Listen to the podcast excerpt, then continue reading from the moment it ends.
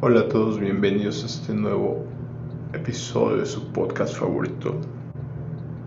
Hoy quiero hablar sobre, sobre un tema que, que estuve analizando. Y es que ciertamente cada persona tiene sus propias luchas. Es muy difícil a lo mejor a veces entender a personas que están pasando por una situación complicada, ya que desde un punto cómodo donde solemos estar, pues nos suele ser muy fácil, Es pensar que estas personas están exagerando su situación, ya sea su sufrimiento, su enfermedad, dígase en cualquier aspecto, ¿no? Ya sea en la ruptura de una pareja, ya sea en la, la salud de algún familiar o inclusive la pérdida. Como que siempre ese mismo egoísmo y soberbia que solemos tener, solemos creer que ante esa misma situación nosotros la enfrentaríamos mejor. De otra manera diferente. Y y siendo más fuertes, ¿no? no lloraríamos, no nos lamentaríamos, etcétera, etcétera, ¿no? Realmente nada más alejado de la realidad. Hoy lo he entendido que cada persona somos diferentes, todo provocado por nuestra forma de pensar, de actuar, nuestro entorno donde nos hemos sido formados algunos tendemos a tener luchas a lo mejor con otras cosas que para otra persona le sería muy fácil y a la inversa, ¿no? Es decir, a lo mejor a algunas personas una ruptura de pareja sí le puede hacer algo común, ¿no? Y no porque ponerse a llorar, mientras para otras personas se ha visto casos, ¿no? De inclusive suicidios, ¿no? Suicidios de personas que al perder a la pareja que denominaban el amor de su vida, al no tenerla, deciden quitarse la vida. Entonces te das cuenta que cada persona reacciona diferente a cierta situación. Y entonces tenemos que ser conscientes de que el dolor de una persona posiblemente no lo vamos a entender al 100%, pero sí podemos tratar de comprender y tratar de, de ponernos un momento en ese lugar, ¿no? En ese lugar para no estar criticando y no estar pensando que esas personas están a lo mejor queriendo llamar la atención o queriendo queriendo, a lo mejor sufriendo de más, ¿no? En, a mi alrededor me doy cuenta de que tendemos a criticar mucho eso, ¿no? Es algo terrible, terrible, porque cuando vemos a una persona que está pasando una situación de salud o etcétera, obviamente a nosotros no nos duele porque estamos bien físicamente, creemos que está exagerando, ¿no? Pero ¿qué pasa cuando los que estamos sufriendo somos nosotros? ¿no? Queremos que todos nos comprendan, queremos que todos estén ahí para nosotros. Y creemos que nosotros siempre nuestro sufrimiento es mayor que los, que los demás. Que las pruebas que nosotros pasamos son superiores a los demás. Pero algo que es muy claro, Dios nunca nos da más carga de la que podemos llevar. Entonces con base a eso, a cada persona le va a dar una carga proporcional a lo que puedes cargar, ¿no? Entonces obviamente esa carga para ti va a ser una carga muy dolorosa y lo mismo para otra persona, ¿no? Aunque para ti parezca una tontería. ¿Y qué busco con estos comentarios? Busco generar empatía, ¿no? Que por un momento dejemos de ser egoístas y pensar en nosotros y creer que todo gira a nuestro alrededor y empecemos a pensar que las otras personas están sufriendo. a generar esa empatía, a empezar a amar a nuestro prójimo como a nosotros mismos, a dolernos de los demás y tratar de apoyar y tratar de, de empatizar con el dolor de los demás, ¿no? Y principalmente no criticar, no criticar a las otras personas porque es algo muy fácil que, que hoy se me hace algo de lo peor, ¿no?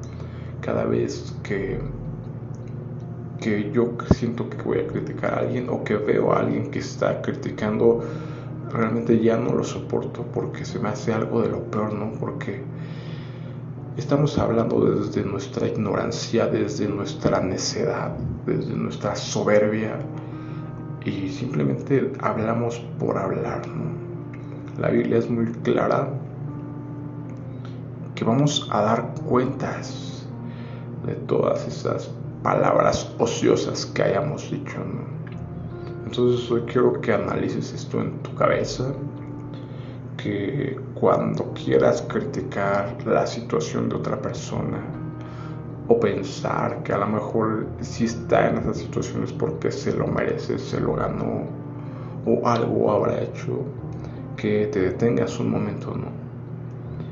Y que recuerdes tus peores momentos cuando tú te sentiste vulnerable eh, y que generes empatía, Para que ya no estés criticando, hablando por hablar y que hagamos de este mundo un mundo mejor, que nos preocupemos por las demás personas, que no las critiquemos y que nos dolamos con ellas, ¿no? que sintamos esa compasión por las demás personas.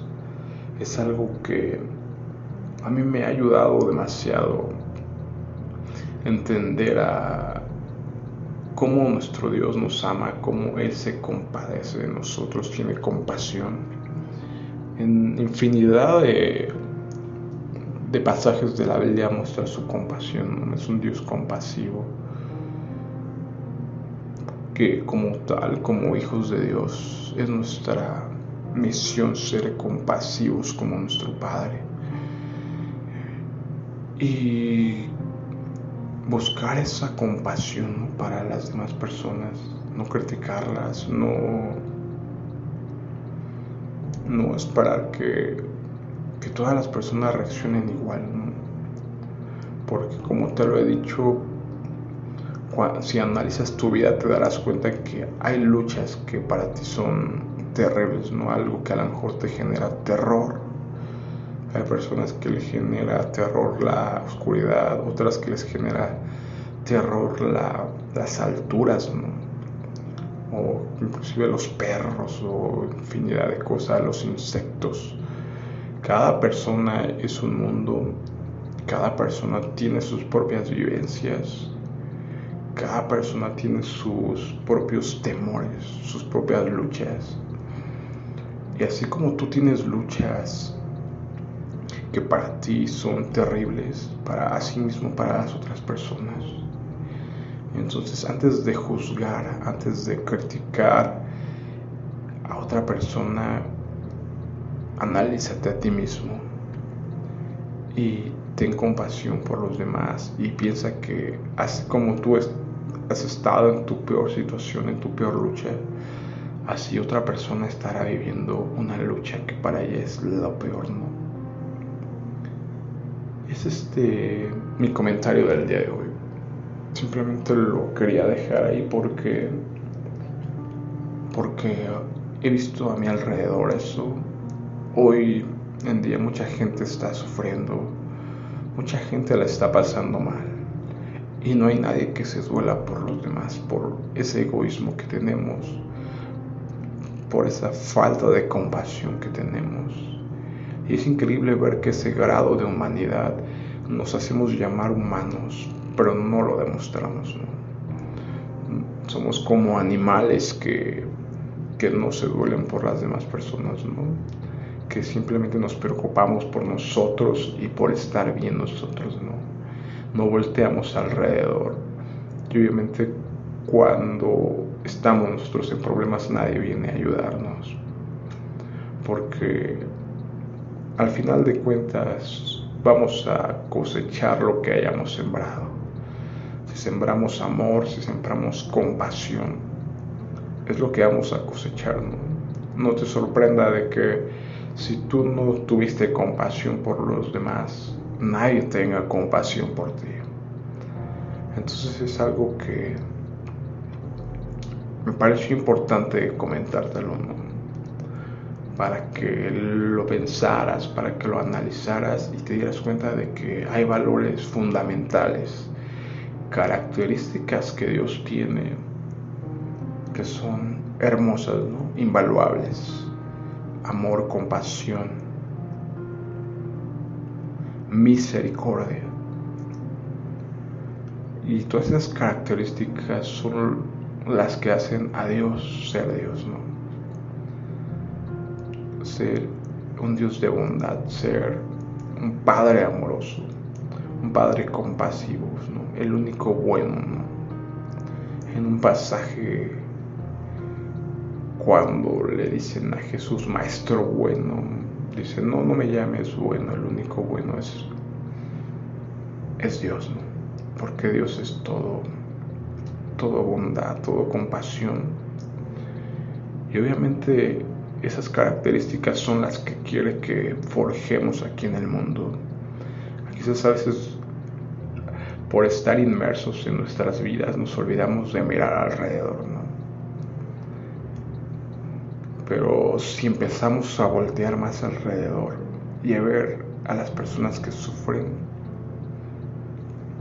empezarás a generar esa compasión empezarás a generar esa empatía cuando decidas no criticar, cuando decidas no juzgar a los demás.